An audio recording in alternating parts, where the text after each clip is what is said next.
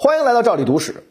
一封被公之于众的遗书，在世界上引发了轩然大波。这封遗书之所以能令世人侧目，除了因为它是一手缔造了俄罗斯帝国的彼得大帝所留之外，书信的内容更令人震惊。因为遗书中所写的是彼得大帝给俄罗斯继任者谋划的征服欧洲的路线图。如果依遗书中所言，俄罗斯将成为一个穷兵黩武的国家。作为一个大国，积极插手欧洲事务，并以军事和政治手段逐步蚕食吞并他的邻国瑞典和波兰，而后沿着黑海和波罗的海将势力扩展至遥远的印度次大陆和君士坦丁堡。在盟友的选择上，彼得大帝格外青睐英国与奥地利，并狡猾地企图挑起奥地利与欧洲各国的战火，将欧洲搅成一潭浑水，并从中取利。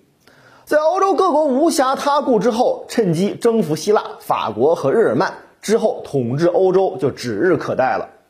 遗书的披露者是一位名不见经传的法国人，名叫德奥。那么，为什么这位法国人能够得到沙皇的遗书？世人又为什么选择相信遗书的内容呢？原来，这位名叫德奥的法国人曾经是风流的俄罗斯女皇叶卡捷琳娜二世的裙下之臣，并且深得女皇的宠幸。也由此得到了能够在皇宫内自由出入的权利。一次，在陪同女皇在沙皇夏宫游玩之时，发现了一份名叫《彼得大帝的统治欧洲计划》的文件。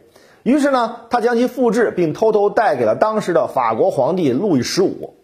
没错，这位名叫德奥的女皇情人，同时也是法国人安插在女皇身边的间谍。不过，法王路易十五没有选择将此事张扬出去。直到一八三六年，德奥出版了一部名叫《德奥骑士回忆录》的书，这份文件才被世人所知晓。不过，尽管德奥具备得到这份秘密文件的时机与动机，可是仍然难免受到了一部分人的质疑。他们认为彼得大帝死得十分仓促，根本没时间拟定一份如此严谨的计划，而且这份计划的言语过于露骨，以彼得大帝的谨慎，又怎会如此口不择言呢？虽然有着这样那样的根据，俄罗斯想要统治欧洲的说法仍旧甚嚣尘上，俄罗斯威胁论在欧洲依然传得沸沸扬扬。究其原因，是因为沙皇们的扩张脚步往往与遗书中所写的不谋而合。早在彼得大帝仍在位之时，就因为争夺波罗的海的出海口而与瑞典进行了二十一年战争。